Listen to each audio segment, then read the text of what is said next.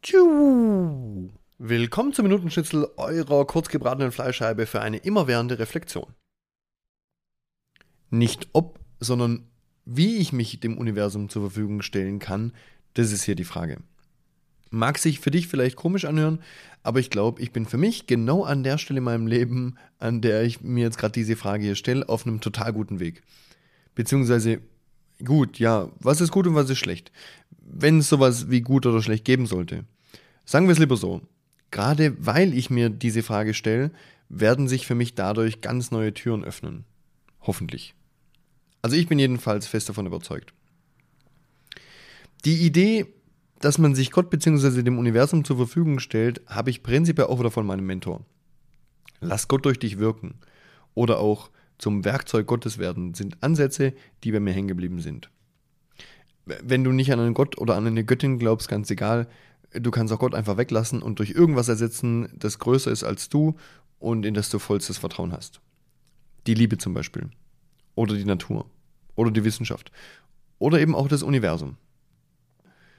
Auch John Strilecki mit seinen tollen Geschichten aus diesem skurrilen Café erwähne ich ja immer wieder gerne. Und auch der hat es immer wieder davon, dass man das findet, wofür man bestimmt ist. Aber wie geht es? Wie mache ich das? Eine genaue Ahnung oder eine Anleitung für mich, wie das geht, das habe ich leider nicht. Mein Ansatz ist, ich glaube nicht an Zufälle. Ich glaube, das Leben schenkt uns die Dinge dann, wenn wir es zulassen. Goethe hat mal gesagt, sobald der Geist auf ein Ziel gerichtet ist, kommt ihm vieles entgegen. Also Ziele. Be careful what you aim at, kommt mir da Jordan B. Peterson sofort ins Ohr. Vorsicht bei der Auswahl unserer Ziele. Wenn du dir Scheiße wünschst, dann bekommst du halt auch Scheiße.